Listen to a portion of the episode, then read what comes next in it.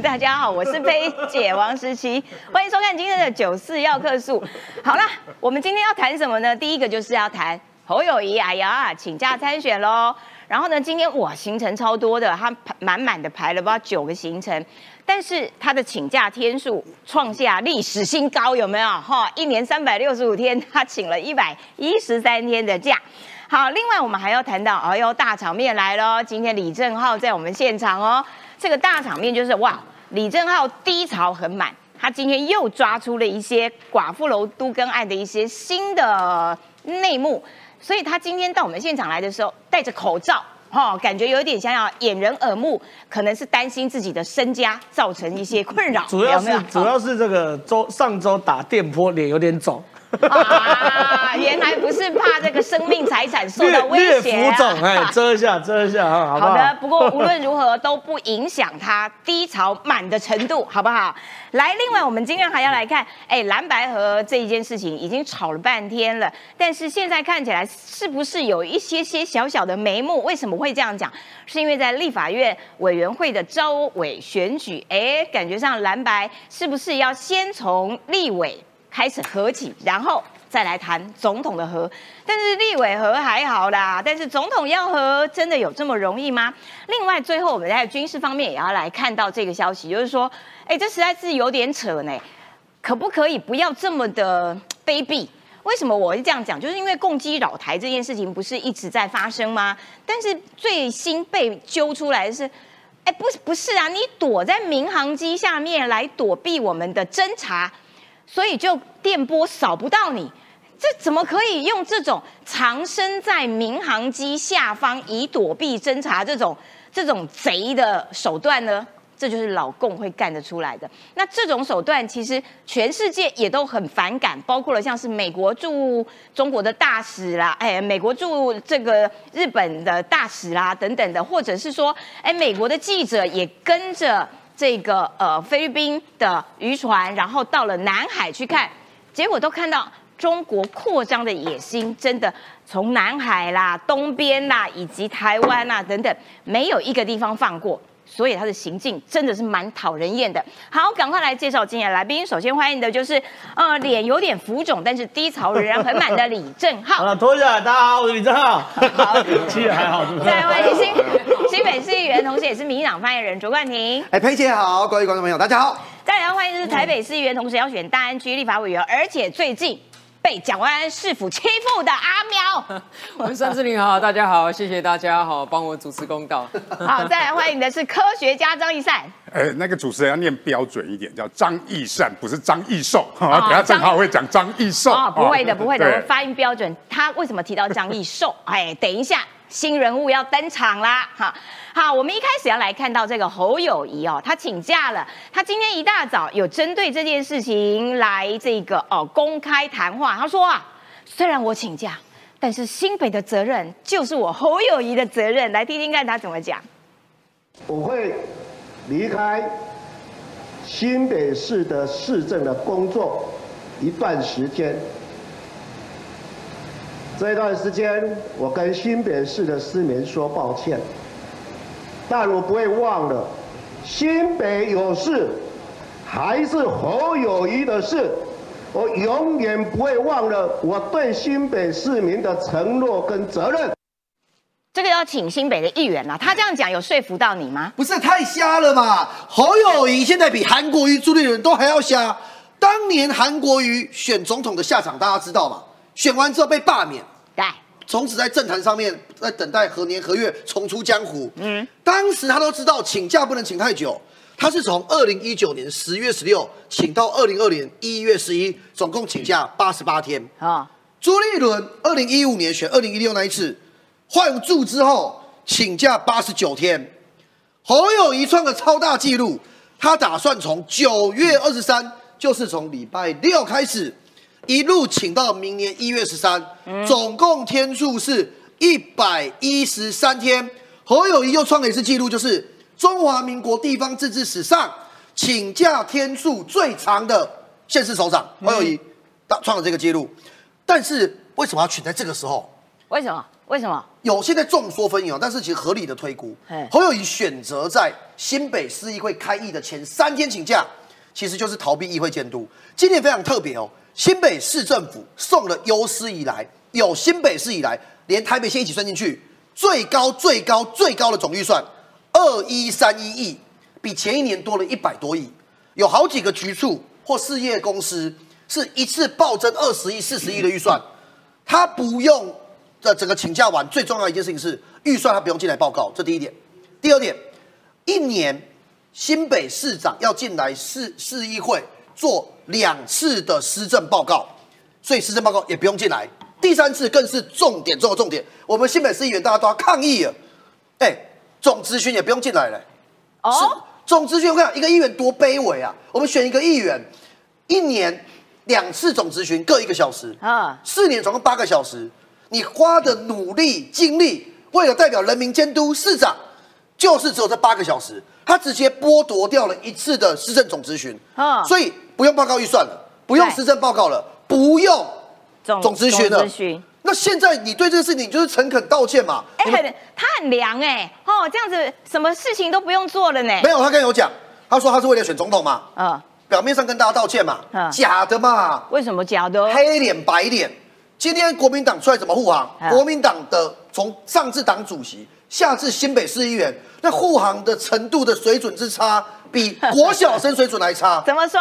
第一个护航，护航三凹了哈。第一凹，呃，你们赖清德副总统啊，也在选总统啊，他都不用请假，呃，那你叫他也请假啊？那你是呃不不不能骂脏话，你是北七吗？你是北七吗？我们的宪法里面明确的规定，而且我们的宪政的运作非常清楚，总统跟副总统的职权，副总统二十四小时都是备位元首，嗯，没有任何一个总统跟副总统有请假的规定啊，副总统怎么请假？我现在请假，突然国家有状况，啊你要当备位要干嘛？要状况的时候，你突然讲拍手我在请假，有这种事？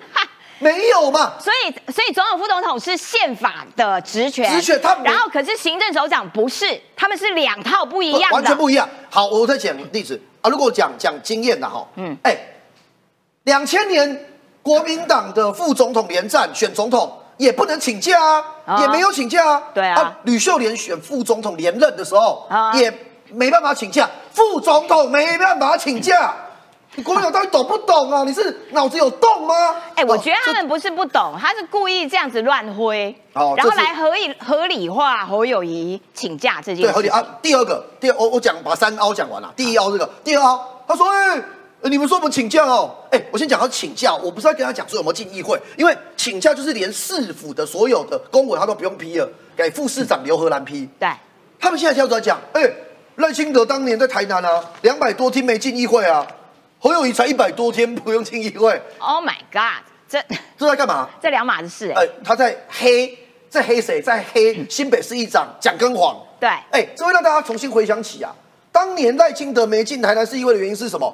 李全调双摊嘛，不，对呃，双会选嘛，对双会双会选不是双摊，双会双会，他选议员也会选，选议长也会选。赖清德说司法没有侦判出来之前，我不进议会，我是为了对抗这个黑金议长。哎、啊，你现在要对抗谁？你对抗蒋根煌哦。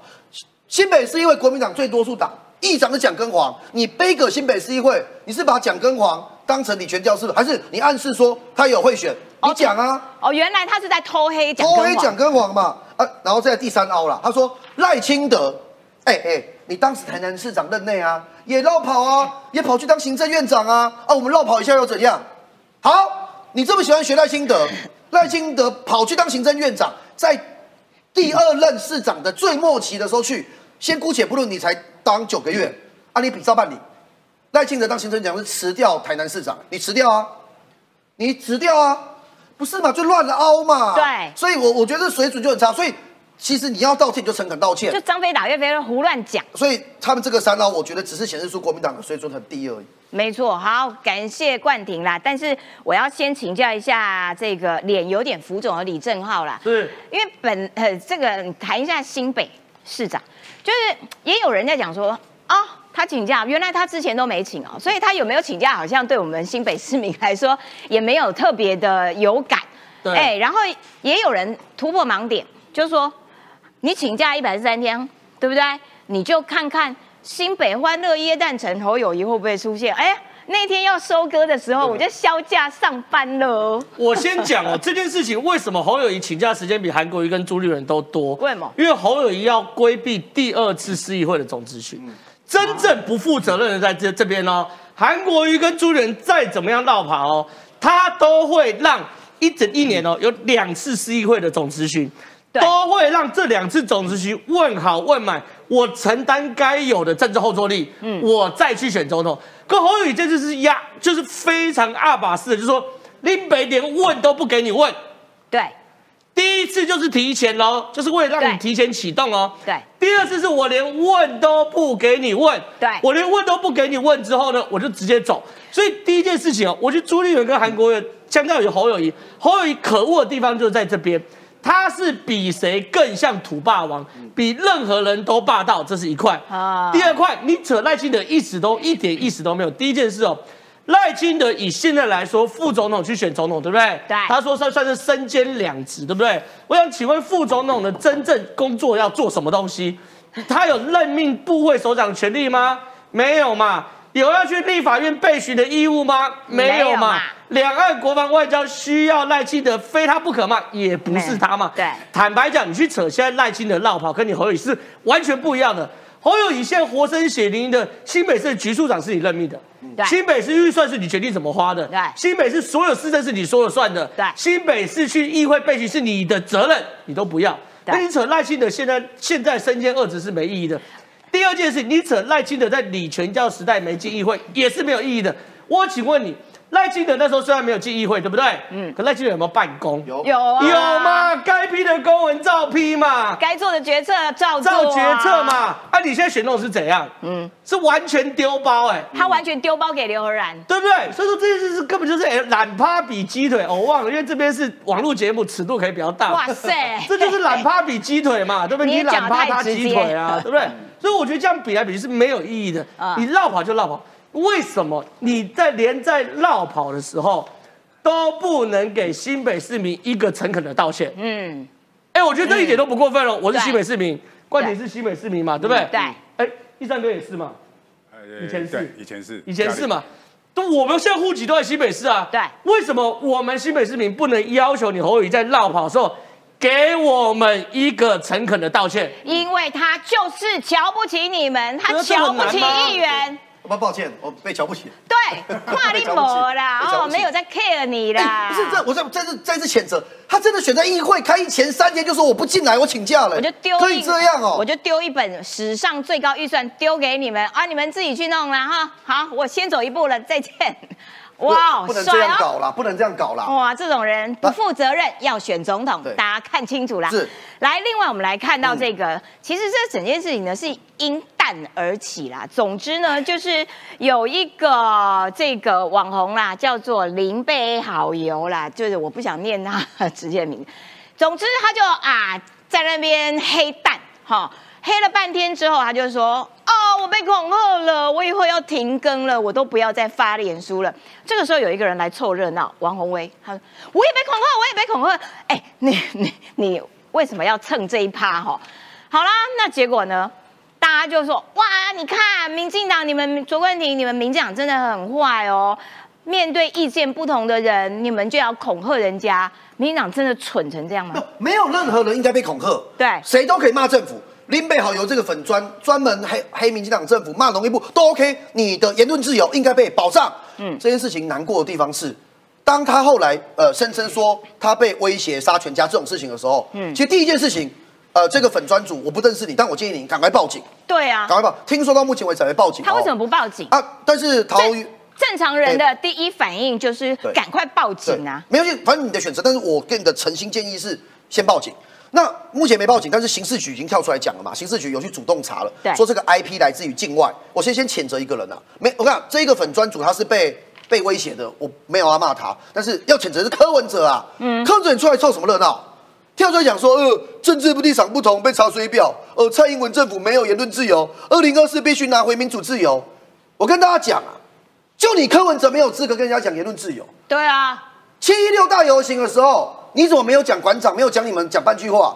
当天那个学生啊，只是拿个牌在旁边啊，被你们公审说是职业学生。后来那个你们有看到呃说什么？呃，我我从来没有看到一个这样子啊，怕被人家吐口水啊，拿着牌子遮遮掩掩，头低低这样。馆长当时骂那个学生，大家还记得吗？你柯文哲有出来讲什么话吗？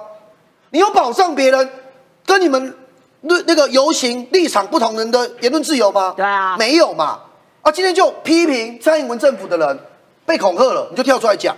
所以你到底在讲什么？你是你双标嘛？再第二个，做贼喊抓贼。柯文哲，谁是过往这几年以来柯文哲你的网路朋友们的受害者？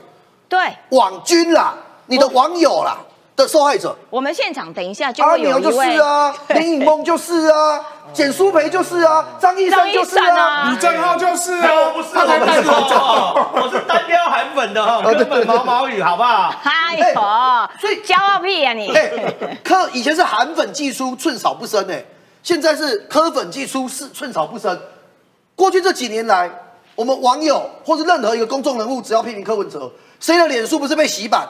谁的脸书不是被大家骂翻？对啊。所以你在跟人家讲什么言论自由？我们回来这本身啊，这件事情本身是因为涉及到被威胁、被恐吓，涉及到刑事案件。对。所以我们对照另外一个案子哦，这个是呃黄静雅，就是之前那个复兴空难唯一幸存的这个空服员，然后他跟另外一个网红叫皮金儿，那他们呢是。强力批评柯文哲，在过去这段时间，对他们甚至哦批评完了之后，还收到了呃声称是柯文哲的支持者，然后讲说请他们吃子弹，还有相关的照片。他们收到这样讯息，第一件事情做什么？报警啊！报警。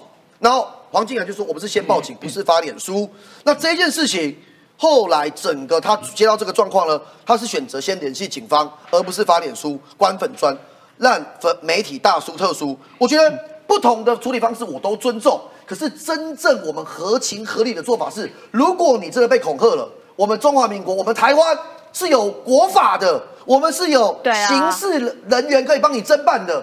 而且重点是，这整件事情讲到现在，我最后要讲个重点：现在查出来这个 IP 来自于境外嘛？王宏威在做什么热闹？墨西哥跟不知道哪里的？王宏威在你在你在做什么热闹？王宏威你在制造什么？那个呃，全民的恐慌，王宏威怎么讲？王宏威直接讲说，哎，这个啊，可能是民进党啊，可能是怎么样？哎，我我讲是实话了。如果今天是已经 IP 在境外了，故意要要威胁人，谁会跟你直接讲说我是民进党的人？对啊，哪有那么蠢？这件事很清楚嘛。我觉得这件事情是境外人士。有人故意要冒充成民进党的人，而去恐吓这个林北好友，而我是希望刑事局这件事一定要把他抓出来，把他抓出来，把他公审。境外 IP 还是可以查，但不要这样子动不动就造谣，我觉得不 OK。不是我，我必须要讲，不管是林北好友或网红，不知道他们真或假啦，就是有没有受到这个威胁啊？那到底是不是境不境外？我也不是这个这个一定要下结论啊。可我要谈一件事情是。哎，你妈拜托，我们在爆料，谁没有天天受到威胁？对啊，我是照三餐收到威胁的啦。对啊，所以他才戴口罩，有没有？要开我枪的啦，叫我死全家的。阿苗也一定都收到嘛。冠廷，我不相我我不相信你没收到啦。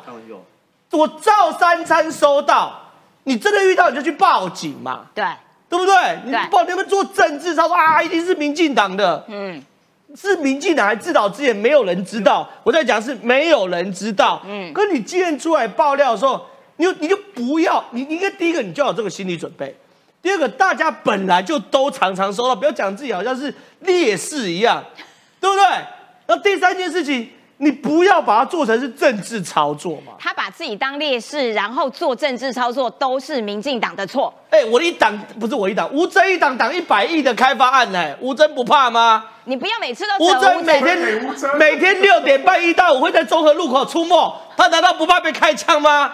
但他有出来哭哭啼啼吗？不是你吗？推荐吴征 哦，不是是吴征，只会有人。你不要躲在吴征背后。好，大概是这样。我想请这个易善先短评这个柯文哲。哎，他好意思，他好意思这样讲。哎，霸在网络上面威胁、恐吓、霸凌的，不就是最听你的人吗？那昨天，昨天。大家因为那个火灾的事件哈，不是说取消选举，他自己很忙啊，那忙着呃呃更改他的是所谓的脸书的那个手霸，那个脸书霸，脸书上面写的说我们要停止网络霸凌，要把国家还给你，就国家还给你，到底要还给谁哈都不知道，他选不上，可能要把国家还给大家。但重点是网络霸凌，哎。全台湾最会霸凌别人的就是柯文哲，而且全台湾各个党派都被他霸凌过了。我要讲的是，二零一四年国民党也不要太支持柯文哲。二零一四年国民党柯文哲最讨厌的三件事情。蟑螂蚊子，国民党，呃，就是他在霸凌国民党的。二零一四年霸凌国民党，后来为了要争取蓝营支持者，开始霸凌民进党啊，什么谁家的狗带回去啊，赖清德的狗带回去啊，这不是霸凌吗？你都不用脸书霸凌，你直接在媒体面前就直接霸凌了。嗯，谁有资格讲霸凌这件事情？柯文哲完全没有资格，而且他是霸凌了全台湾所有蓝绿政党之后。他觉得，哎，大家怎么现在民调那么低，不支持他了？所以说别人霸凌他，不理他就算霸凌他就对了，一定要理他。所以柯文哲是最没有资格啊，所谓说所谓网络霸凌这件事情。我我要插播一下，四叉猫今天发一个脸书，真的超爆笑。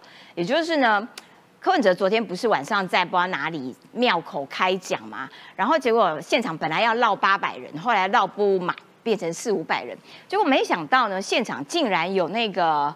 呃，庙会的队伍经过，所以庙会的喇叭声就盖过了柯文哲庙口开讲的喇叭声。结果呢，因为柯粉们就听不到柯文哲的声音，所以他们就生气了，他们就霸凌神明。他们说神明是侧翼，强不强？有够强啦！四沙包今天脸书，大家可以去瞻仰一下。哇塞，你还好意思在那边骂？民进党哇，查水表啦，没有民主自由，你连神明都敢霸凌。好，来，这个我要请教一下阿苗了，就是说，但这件事情呢，其实国民党呢就开始在那边蓝白啦，不能说只有国民党，蓝白一直在操作，说哇，这个国外进口蛋呐，一副讲到好像啊有毒啦，是臭蛋呐，是怎样啦，是怎样，然后呢，看起来其实你根本就在胡说八道啊。那这样子的文化其实也发生在立法院，因为呢，陈以信，陈以信 他很妙，他他在这个执行院长陈建仁的时候，哎，陈建仁是工位专家呢，哈，陈以信就一直问说，哎，不是啊，那个光电板下面有烂泥巴啊，有积水啊，然后水稻田呐也有水啊，有没有？那边都是病媒蚊、登革热的滋生源。结果陈建仁就跟他说，不是，那边不是。哈，这个是基本常识哈，并没有会在积水的容器里面，不会在光电板下面的烂泥巴，也不会在水稻田里面的水。哎，不管怎么讲哦，这是基本常识哦。陈以欣就说：“不是嘛？那你有没有去查嘛？啊，就跟你讲那边没有了，是在查什么鸟啦？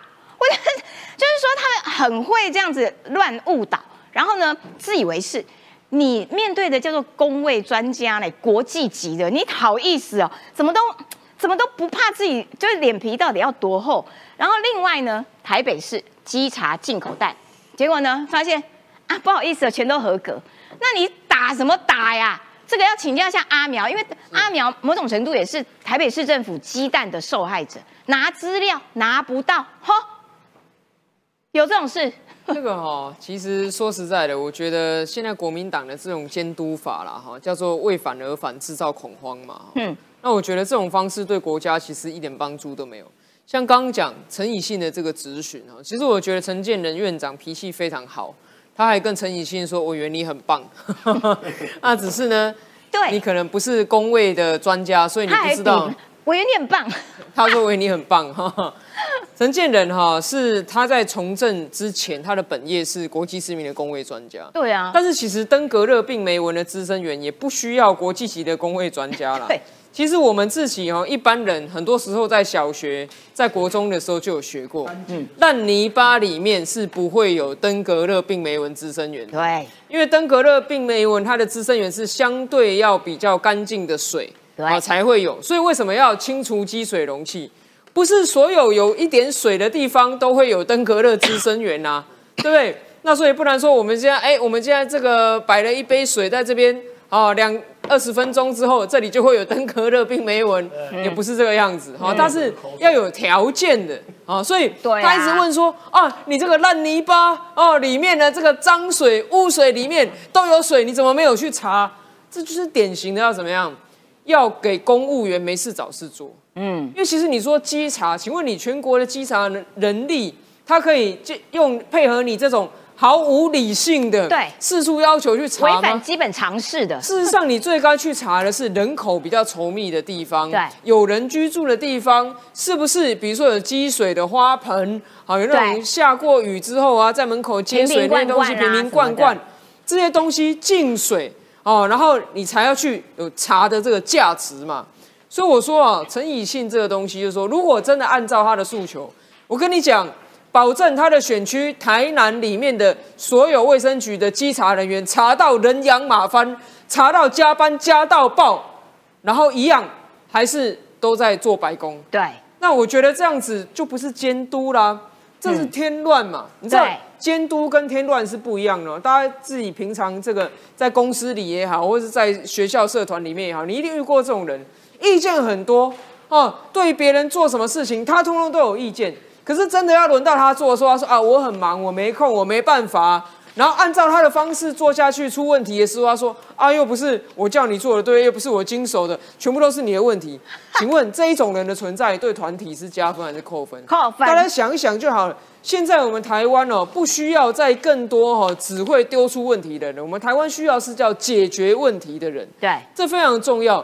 包括鸡蛋这件事情也很简单啊。最刚开始你是左派还是右派？先讲清楚。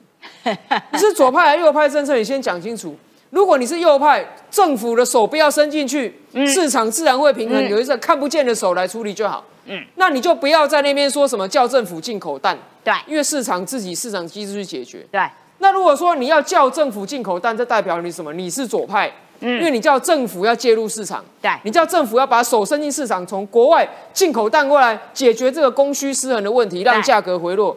好，那既然你是左派。你就不能要求政府不出一毛钱，因为政府不出一毛钱是右派的想法，是右派的意识形态。啊你不可能说政府要来介入市场，政府要来处理，但是你不准花一毛钱，那真是神仙来也没办法做到啊。对啊，所以你今天好，当初我们看到我们调袋子掉出来，二三月的时候，在野党主张政府赶快进口蛋，要来解决蛋价飙涨问题。好，政府按照你讲进口。进口有没有做一百分？没有，因为为什么？第一个有耗损，第二个有放到过期在仓库里面，现在准备要送去堆肥报废的。好，那第三个在进口进来之后，做进口蛋做成蛋液，到底要标成这个国产还是标成进口？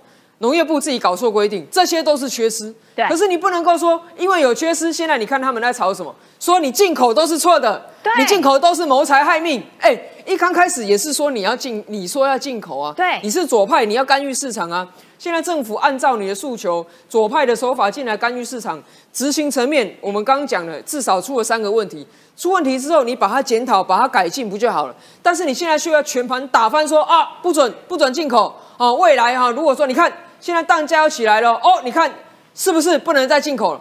马上就会变成是一个完全一直在复制、复制骑驴，一直周复制骑驴、复制骑驴。那我就觉得说，民进党本身也要小心，因为人家在跟你玩父子骑驴的时候，你不要变成是那个哈，不知道到底要在驴背上还是要走路，然后到最后你搞成一个一只脚在驴背上，一只脚在地上。好，那这样子这个情况都不需要。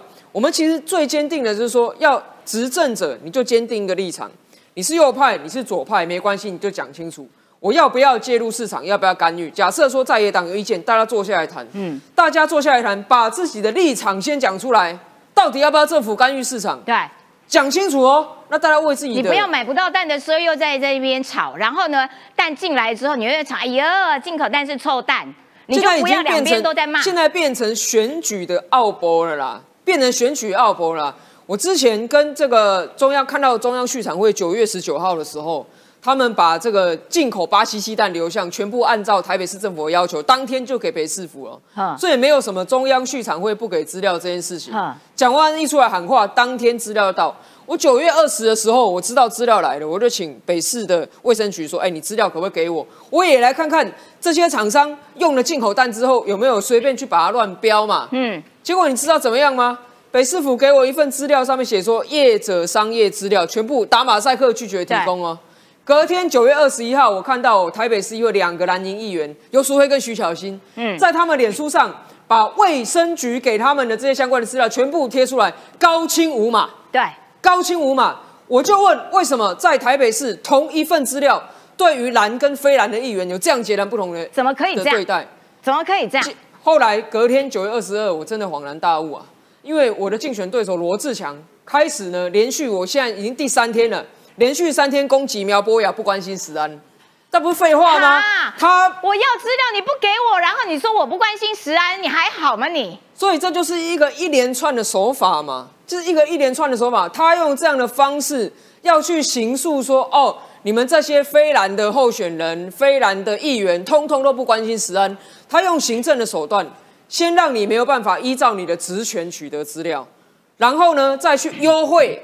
这些蓝营要选议要选立委的人，我都想说啊，我可能要代表国民党选立委才能拿到资料的样子，还要像徐小新、游淑慧这样。那在这个情况之下，我认为啦，这个议题哈，人民要有智慧，你不要帮让自己变成是国民党操弄选举的棋子。嗯，其实鸡蛋它是一个民生议题，它当然也是一个实案议题。那民生议题的话，我们用理性来思考；实案议题，我们要看科学的证据。其实台北市政府哈，他给我一份资料，超奇妙的。它上面写说什么呢？它上面写说哈，使用进口蛋并不代表有疑虑。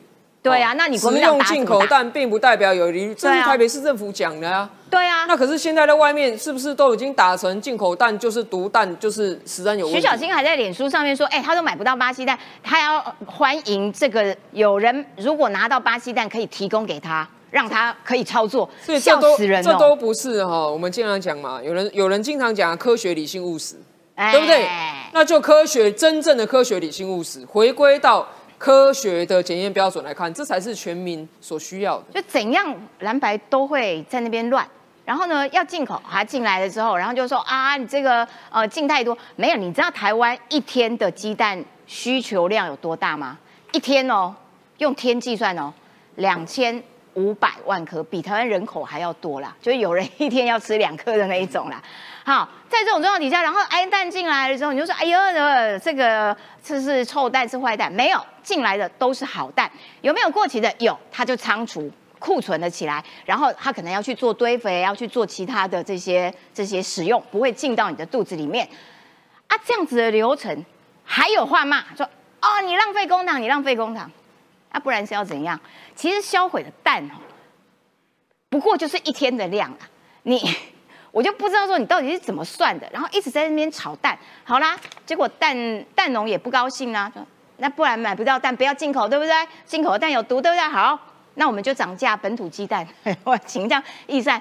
这不是自作自受吗？对，所以你看嘛，最近就是呃，在一档不断的炒作所谓进口蛋恐慌嘛，所以大家都不去买所谓的进口蛋嘛，都去买本土蛋，然后本土蛋价当然因此就飙涨嘛，而且最近涨两块，未来可能还会继续飙涨。但是我要说的是，进口蛋、本土蛋的爸爸妈妈都同一只，都是进口的，台湾根本没有本土蛋的问题。为什么这么讲呢？洋人生的孩子还是叫洋人，洋鸡生的蛋还是叫洋蛋。我们先讲整个鸡蛋的流程，我们的种鸡，我们的种鸡是外国，是外国进来的。有人说，我先讲一下整个，不炒屁啊，就是对不对？整个鸡的生产流程是这样，我们要跟美国或法国进口所谓的种鸡，种鸡生出来的鸡叫蛋鸡，蛋鸡在生蛋，啊，生完蛋之后生久了以后会变老母鸡，老母鸡以后杀死之后会变成盐水鸡。好，又没有鸡了，所以又没有鸡，我们又要去进口种鸡，整个生产流程是这样，所以所有的蛋其实跟进口都是国外来的种，所以国外来的种，因为这样子，所以去年。我们最大宗的进口国叫做美国跟法国发生禽流感，所以我们进口的种鸡的来源就大幅下降嘛，所以去今年就预期会有所谓的蛋荒，所以有所谓的蛋荒的时候才进口这些所谓国外的鸡蛋嘛。对，所以国外蛋跟本土蛋根本没有所谓的差异，因为爸爸妈妈都是同一只种鸡来的，都是同讲白一点，国际的那种种鸡都是控管的，这个东西不是你随便可以养得出来的，所以这些东西都是国。国际大企业在控管这些种鸡的，所以蛋的爸爸妈妈根本就是同一种，所以没有所谓的卫生的问题，或者是谁的品种比较好，谁的品种比较卫生。可是我觉得他们很厉害的说，他们从食安下手，他就呃。可以进行更有效的政治操作。对，但是我要讲说，进口蛋跟本土蛋的所谓的卫生管理的问题，因为国外因为他们进出口的量非常大，尤其巴西是一个鸡蛋的大的出口国，所以他们整个整场是一个封闭式的，跟台积电一样啊，真的叫台积电。他们的鸡是在一个密闭空间里面，因为怕感染禽流感嘛，会影响他们的产量，所以他们反而是因为大资本、大投资、大量生产，所以他们整。场管理是比台湾更为严格的，不是说台湾不好，因为台湾通常是本土鸡鸡生的鸡蛋都比较小型，所以最近农委会才是要改善这个所谓的饲养环境嘛。为什么要改善饲养环境？因为我们都是小成本，而且传统农民会有传统的一个饲养方式，所以不是说那么蛋不卫生，而是比较国外的蛋来讲，他们的安全管控、卫生管控，没甚至是。国外的会比台湾的来得好，所以进口鸡蛋的问题不在于说它的品质好不好，而在于说你在销售到市面的食安管理嘛。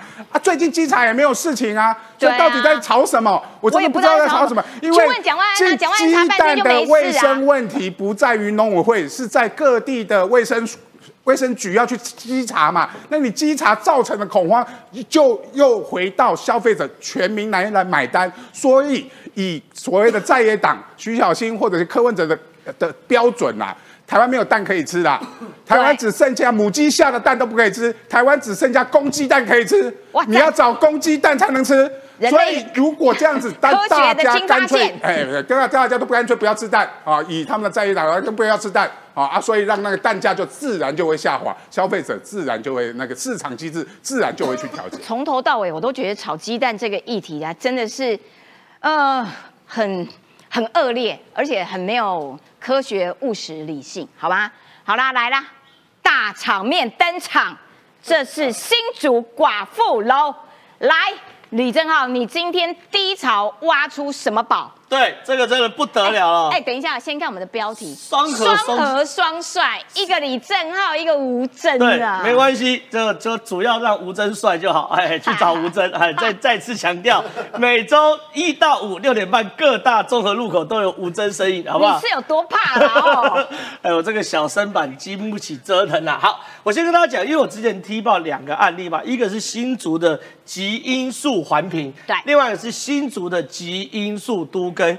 基因素多根在新竹市民主段十一个月二十四天就多根完毕了，这是基因素多。可我们现在回到寡妇楼，就是基因素环评的部分。嗯，基因素环评里面有非常非常多猫腻，因为寡妇楼占地是一万平，所以这一万平中间会面临到的环境影响评估是非常非常复杂的。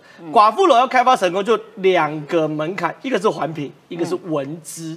到底属不属于文资啊？到底环评能不能过？所以我之前能提报啊，这个寡妇楼的环评的环评委员。跟主持人在会议上的主持人呢，叫做谢宏年，对对不对？是建商的相对关系人，对。那你是建商相对关系，你在主持的过程中，你一定会帮建商讲话嘛，对不对？这叫做利益回避。对。可是其实真正的猫腻跟大密宝，在我今天提报这一件，因为环评过程中你需要开环评会议，对不对？对。环评会议会讨论非常非常多的细节啊，比如你的土壤啊。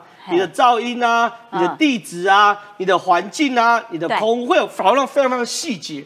可谁来出一份叫做环境影响说明书，用科学的方式把所有噪音问题、所有土壤问题、所有环境问题去做量化，让委员来讨论。哦，所以它是在环评会之前的一个步骤，对，一个科学检验的报告。环评会议上面讨论所有事情的科学基础，就是来自于这位环境影响说明书哈，就就来自于这本书哦。那这本书你可以仔细看哦，新竹光东区光复段一零三四地号三十五笔土地的都市更新计划案的环境影响说明书，就是寡妇楼的环境影响说明书。里面的开发单位是李明开发，对不对？对。我之前已经讲过嘛。主持人谢宏年跟李明开发是这个有所谓的互相持股的关系嘛，对不对？好，重点来了，来评估单位叫做元基工程顾问有限公司，对不对？对，看起来没什么，对不对？对，来仔细看，元基工程顾问有限公司有多重要？这是所有环评的细项，比如说这是气象、地形、土壤、地质、水文、噪音。废弃物、社会经济、交通运输、文化资产等，总共有十二项的评估。里面呢，十项一二三四五六七八九十，是由原基工程开发顾问公司独立细项评估完成。嘿，里面只有两项是他们在外包。嘿，可是你看哦，总的这个叫做呃综合评估者，也是由原基工程开发顾问有限公司。这个原基工程开发顾问有限公司的顾问公司的负责人叫做张义寿，张一山的哥哥。对，张一山是相对关系人啊，跟无关。哦，对，林美满跟林美一意思一样。好，总而言之呢，这个李明开发委托原基工程顾问有限公司来去做环评的报告书。对，原基工程顾问有限公司的负责人叫做张义寿。对，张义寿本人兼。综合评估者就是最后的仲裁哦，是张玉寿兼哦。结果呢，随便一查啦，来谢红年、张玉寿，都是中华天使投资公司的相关关系人，大股东兼董监事啊。哦，所以根本就是同一群人嘛。哎，我有一个疑问哦，就是说，那谢宏年有没有参与这一场影响？环境影响说明没有，这是写报告，他们会请很多地质专家。所以谢永年不在这边，不在这里。哎，可是很奇怪，为什么我会这样问？是因为在三月份的时候，对环境影响的这个现场勘查，对的这个会议当中，谢宏年就去了。应该讲不是不是，你要讲啊，环评会议三场，三月、五月、八月，对谢宏年都有参加。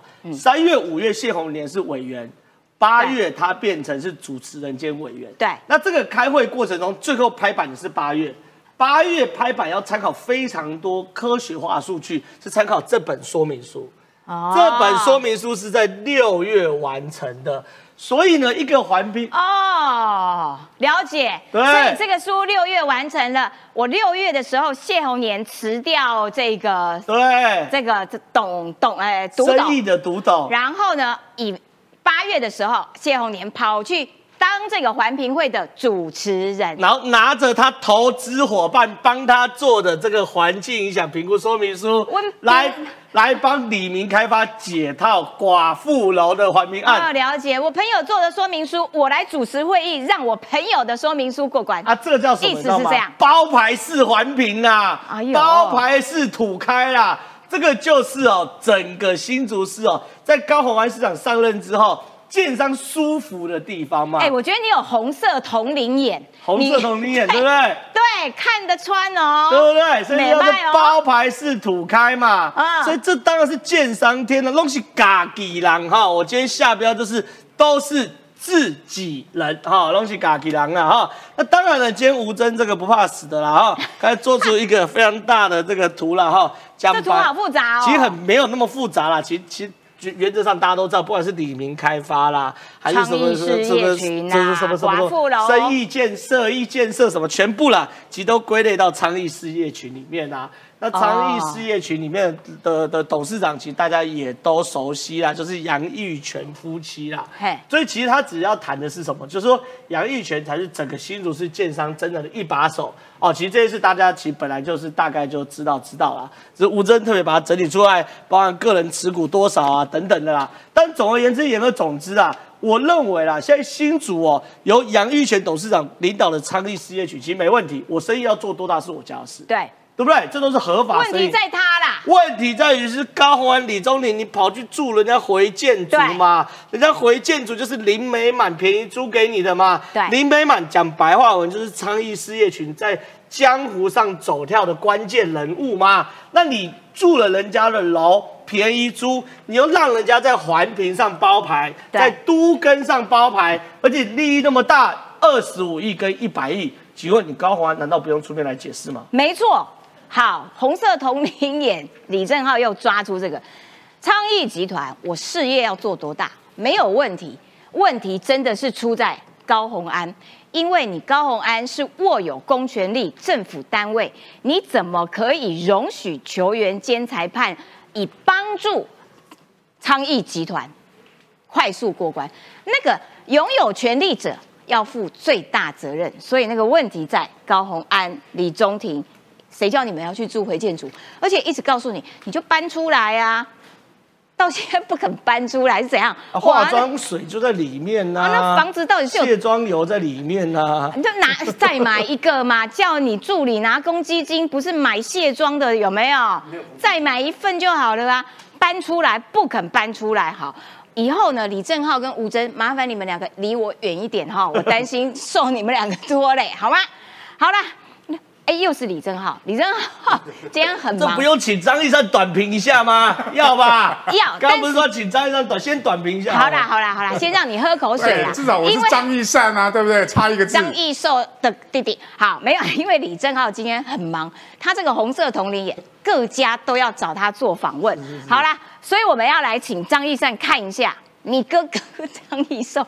哦，所以他这个不是你哥啦，名字差一个字啦。也就是说，新竹现在更撇不清的关系，其实就是你的环评以及环评之前的这个报告书，看起来都是同一批人，而这一批利益相关的这批人，又都是你市政府的这个做决策的关键委员、会议主持人，这个直接对价、直接贪污了吧？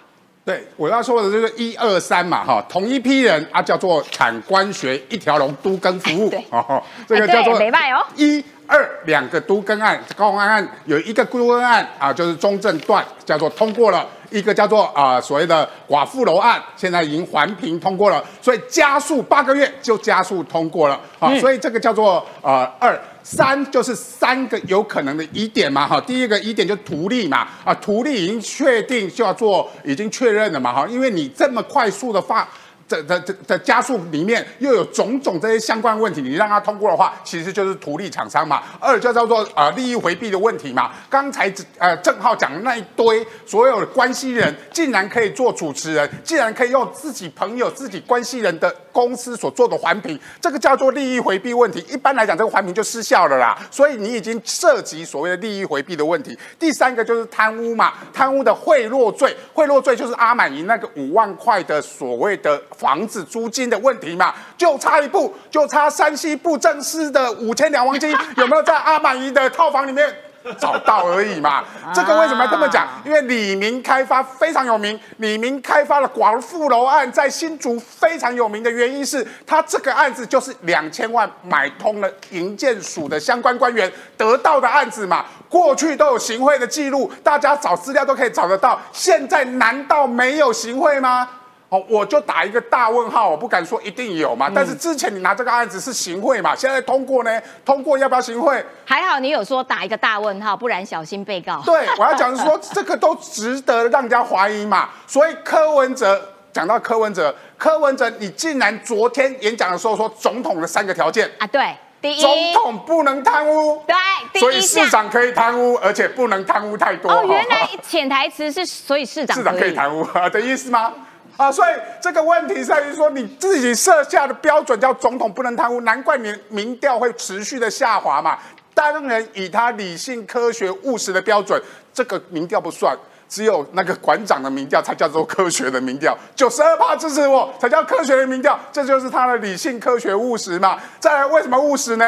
因为他叫大家动员的时候，昨天高雄吼三凤宫嘿就大金的庙哦宫顶哈呢。本来要闹八百人，呃，本来要闹八百人，叫你吃饱再来，非常的务实。我不，我现场不提供米粉炒，所以叫你吃饱再来。果然嘛，大家都在家里吃饭不出来嘛，哦，都，所以现场只有三百人。以这样的情况下，他民调持续下滑，基层动员不利的情况下，这当然是没办法继续选下去嘛。所以为什么现在不断的传出所谓的蓝白河和我郭科河嘛？蓝白河直接讲，我直接下了判断。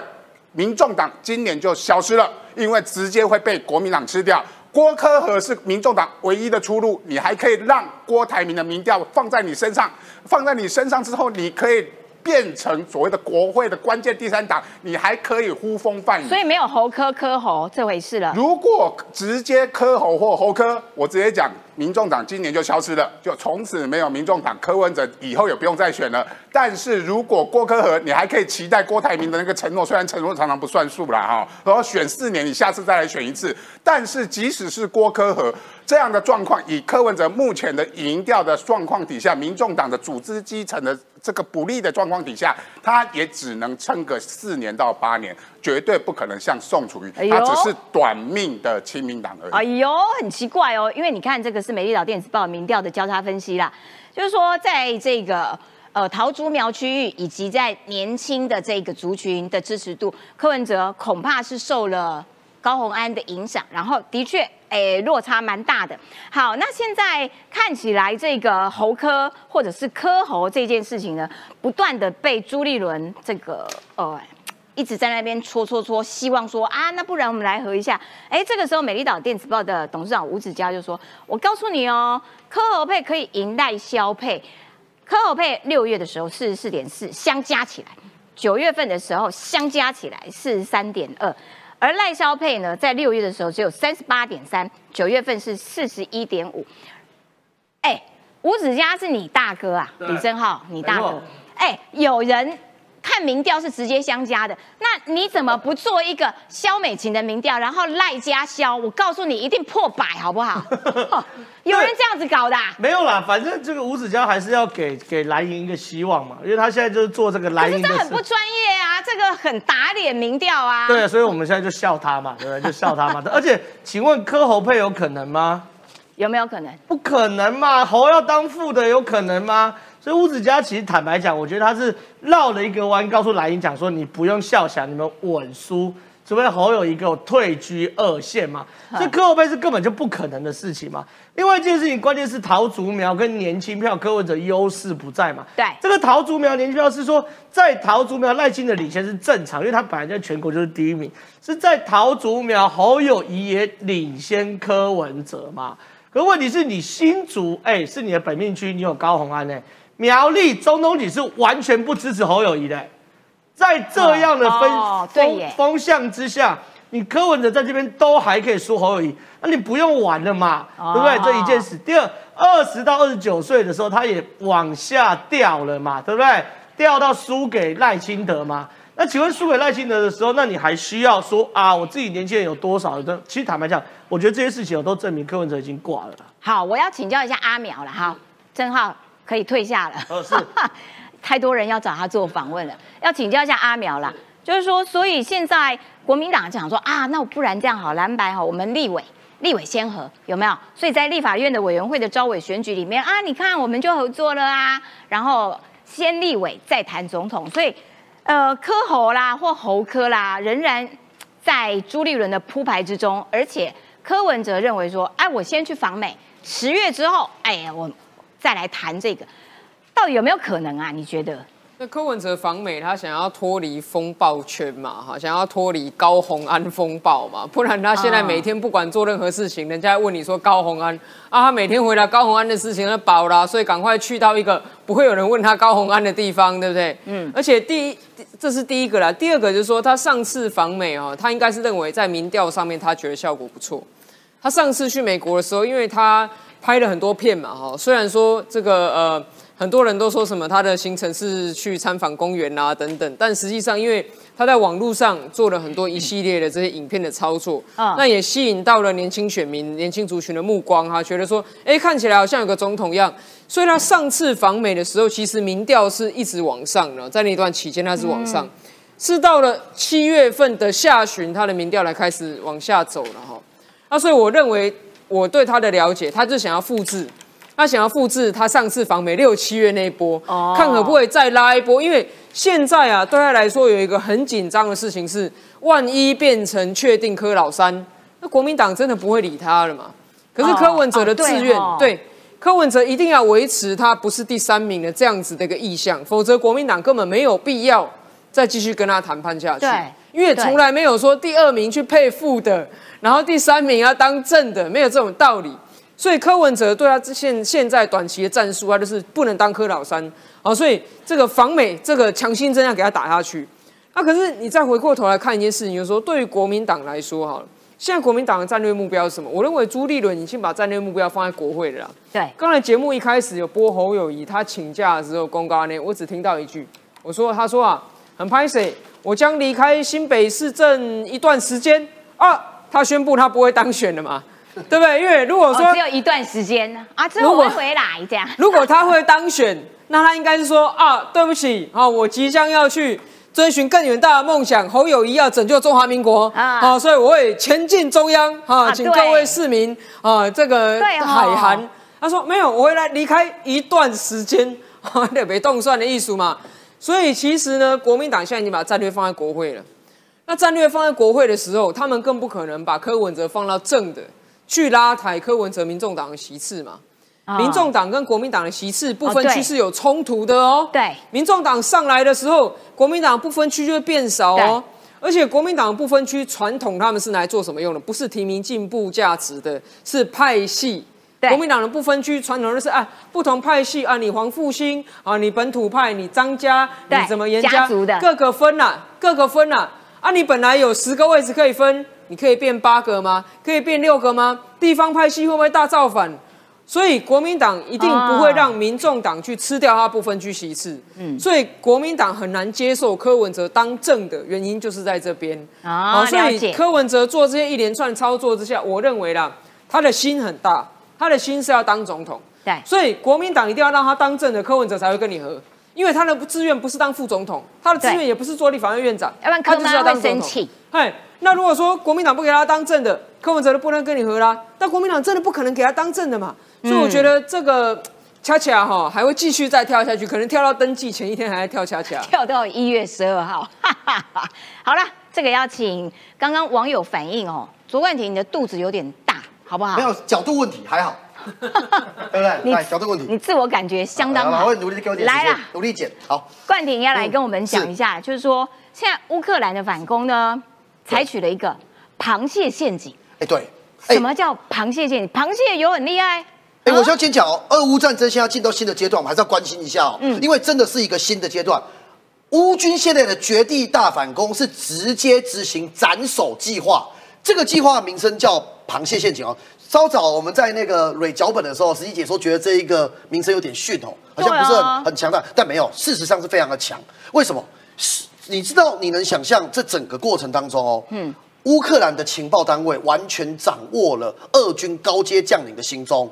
简单来讲，他在二十二号晚间的时候发射很多枚暴风影的逆中巡弋飞弹，直接把他们俄军的黑海舰队的司令部，现在不知道几名，但至少。数十名的将军全部歼灭哦，这这这很厉害，这很厉害，真的很厉害。你说黑海黑海舰队的司令部哦，你知道这整个状况是怎样？为什么要叫那个呃螃蟹陷阱吗？为什么？他在一开始的时候，他先掌握了对方的一个资讯，谁谁卖的资讯，现在慢慢有讯息出来了。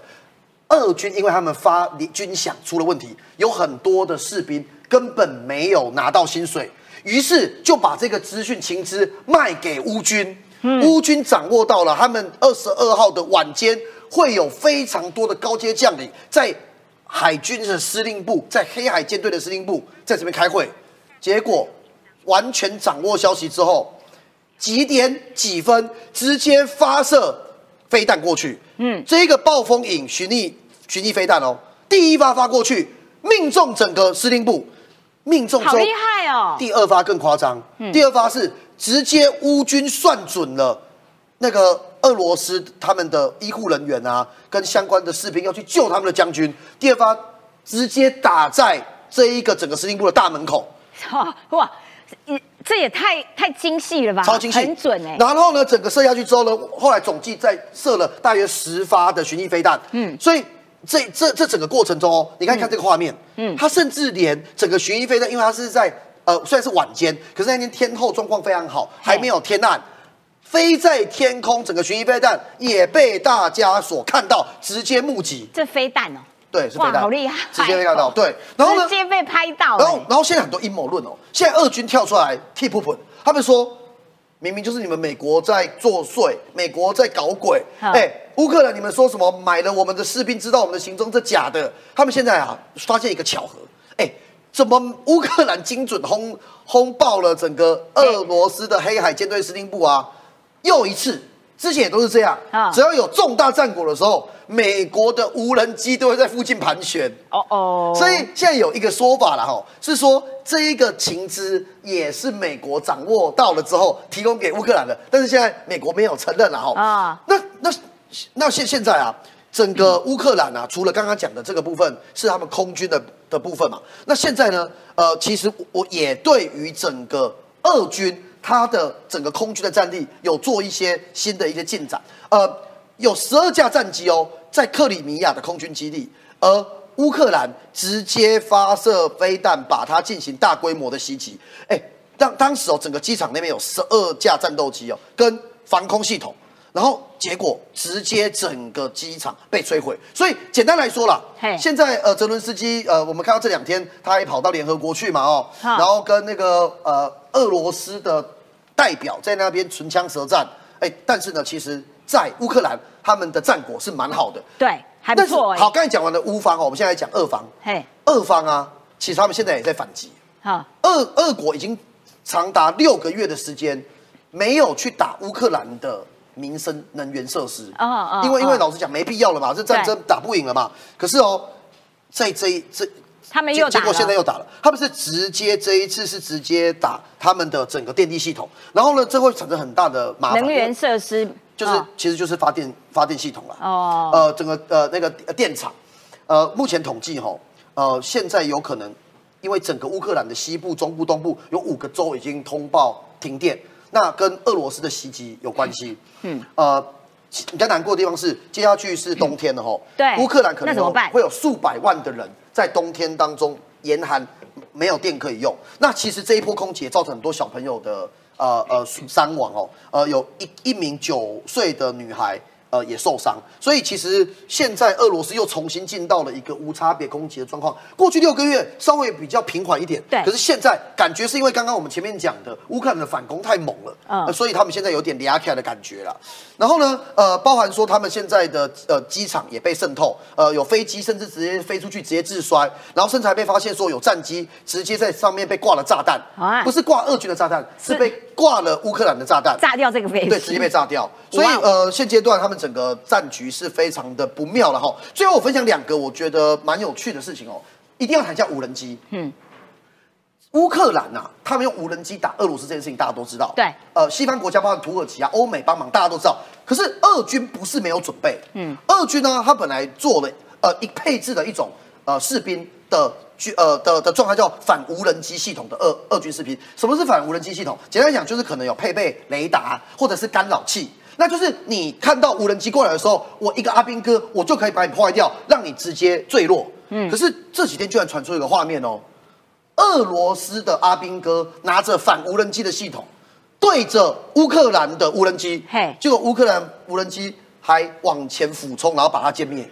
哦，所以这代表什么意思？师姐你知道吗？什么意思？就是俄军花了很大的功夫要反那个无人机，对，结果反不了，就反而被炸。反无人机的士兵最后是被击杀，所以就是反反无人机系统胜利，就是没呃，就是 对这样讲也可以啊。但其实就是反无人机系统没有起到功效，所以现在无简单讲讲结论，目前乌克兰的无人机的攻击，现在俄罗斯看起来找不到有效的处理方式，可是。乌克兰新的军援持续的在加强当中，这个很厉害。这花一点时间，最后我们今天延迟了，一定要跟大家讲清楚。呃，德国在六月的时候，军援有一个号称地表最精准炮弹，一百五十五公里口径的火山导引炮弹系统。哎，我跟你讲，这真的超厉害。火山导引炮弹系统，我我我先先讲它精准度多强哦。它精准度是误差只有一公尺。这厉害！然后它的射的程的距离，你不要觉得很短哦，它射程距离大概可以到五十公里。五十不不会很长啊。五十公里，它是配备在陆军，这第三我要讲，它是配在陆军的的的炮兵使用的。那够了，陆军的炮兵使用的，而且可以打五十公里。哦，这精准度一公尺。好，最厉害的地方我要跟大家讲，它配了 GPS 红外线镭射啊，所以精准度误差不到一公尺嘛。对，打你你实际那边最多只会到我这边，可是重点是多先进。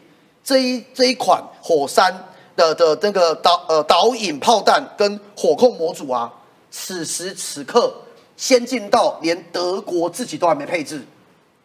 乌克兰先用，乌克兰先用，所以德国其实现在他们最精锐部队还没配置，但是研发完毕，实验完了，现在先送去给乌克兰。所以接下去乌克兰的战力不只是我们刚才讲无人机、空军的战力有很强的补足以外，现在陆军的部分，德国给他们的这一款火山的那个呃导引炮弹，其实也会对乌克兰帮助非常的大。哇，不错哟，感谢冠廷。所以从上面的空军的，从地下地面下的这个这个陆军的。甚至还有海面下的，其实乌克兰源源不绝的这些军援来对抗俄罗斯。好啦，今天节目时间到了，而且有点超过，谢谢你的收看，明天见，拜拜。